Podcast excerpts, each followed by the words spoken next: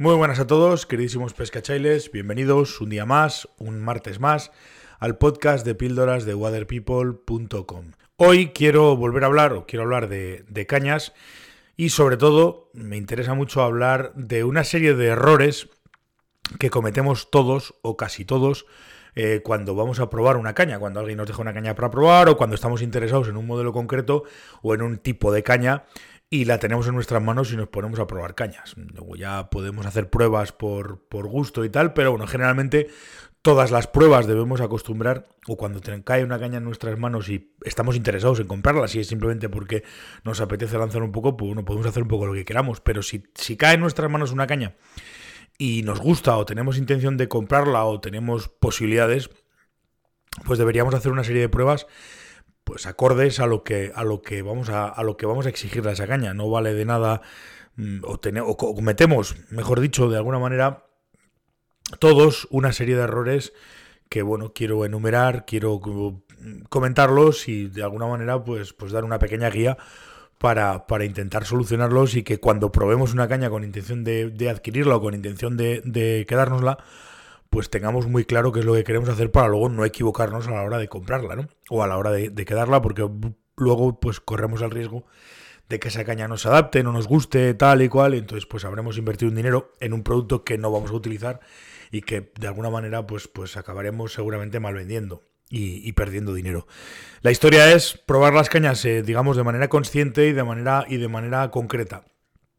Quizás todos tenemos que tener cuenta, y empiezo ya a enumerar una serie de errores y una serie de comentarios que deberíamos de, subsanar. empiezo diciendo eso, que todos de alguna manera eh, cometemos eh, el primer error que siempre cometemos o que cometemos cuando, cuando probamos una caña, es que como todo, pues, pues es una caña a la que no estamos acostumbrados, es una herramienta a la que no tenemos el tacto y la sensibilidad que tenemos con las nuestras, pues porque no la conocemos y necesitamos, como todo y como siempre, un tiempo de adaptación para, para, para comprobar esa caña. O sea, no podemos tomar una decisión habiéndola cogido en la mano y haberle dado tres, tres, tres haberla, haberla meneado tres veces y ya está, ¿no? ¿Qué caña más buena me la voy a coger? No, necesitamos, ya digo, un tiempo de adaptación, necesitamos conocer sus reacciones, necesitamos conocer cómo se comporta si le meto mucha energía, si le meto poca energía, si, si lanzo muy rápido, si lanzo muy despacio, si meto más, de la, más energía de la, de la necesaria, si meto menos. Es decir, al final tenemos que ir haciendo ajustes en nuestro golpe de lanzado, en nuestra forma de hacer las cosas para ir viendo y sacar realmente el potencial de la caña. Eh, luego hay otra cosa, tenemos la manía muchas veces de nos dejar una caña, ni le montamos un carrete, ni le montamos una línea y empezamos a cimbrearla en el aire y a doblarla contra el suelo y demás. Eso, perdonadme que os lo diga con todo el cariño del mundo, mm, no vale para nada. Las cañas hay que probarlas con peso y el único peso que, les viene bien a las cañas es la línea con lo cual en cualquier circunstancia vamos a tener que poner una línea y entonces pues sí, ya podremos eh, exigirle un poquito a la caña. Pero ya digo que en todas vamos a necesitar ese pequeño tiempo de adaptación eh, para, para, ajustar una serie de parámetros para, para sacar el máximo potencial a la prueba que le queramos hacer a la caña.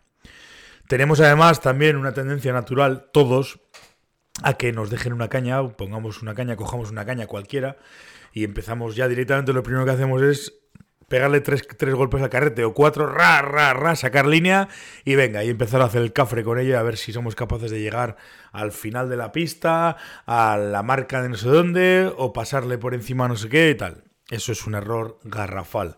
Es un error garrafal porque, porque eso, no conocemos, repito, tiene que ver con el anterior, no conocemos la caña, pum pum, y nos vamos a poner a hacer el bruto cuando no sabemos cuál es la respuesta de la herramienta en cuestión.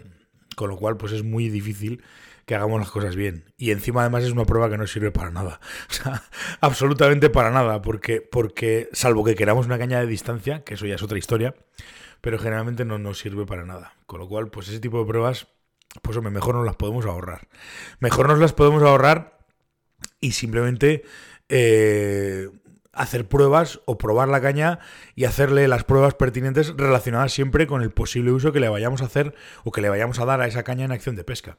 Si me quiero comprar una caña para pescar en ríos pequeños de punta y es una caña un poquito más larga de lo normal, pero además quiero que tenga la fuerza suficiente para moverme un bajo de, de 9 o de 10 pies y además la voy a utilizar con una línea sobrelineada, con una línea que tiene el peso muy adelantado, etcétera, etcétera, etcétera, pues tengo que hacer pruebas basadas en eso. No sirve de nada, pues, eh, pues eso, coger una cabeza de 14 metros, empezar a lanzar, no, porque ese no va a ser el uso de la, de la caña. Eh, voy a hacer, voy a coger una caña con la que voy a trabajar por los rodados, pues tendré que eh, probar ese tipo de lances. Voy a comprar una caña o quiero mirar una caña que tenga que haga determinadas cosas. Pues, pues esas son las pruebas que yo tengo que hacer y además pruebas conscientes que me sirvan a mí para determinar si esa caña me sirve o no me sirve. Esto eh, debe ser así, debe ser así. Por otra parte, también tenemos, y es mm, fundamental, y casi nadie lo hace, debemos eh, prestar atención a la línea y, a la, y al bajo con el que vamos a hacer, a hacer las pruebas. No sirve de nada, como he dicho antes, utilizar una línea que no he usado nunca y un bajo de una longitud que no uso nunca. No tiene ningún sentido hacer pruebas con esa caña porque no se adapta o no se va a adaptar a lo que yo hago. ¿Me entiendes? Con lo cual, pues, pues tenemos un problema, porque no sé cómo se va a comportar la caña en la acción que yo le voy a exigir a esa caña de, pesca. Eso es importante. Eh, hay una cosa que me sorprende muchísimo con el tema de las cañas y de la compra, y es que a día de hoy todavía hay gente que compra cañas sin probarlas. Yo sé y soy consciente de que hay veces que modelos concretos no es fácil comprobar, no existe distribución en España o lo que sea y tenemos podemos tener problemas a la hora de conseguir probar determinados modelos.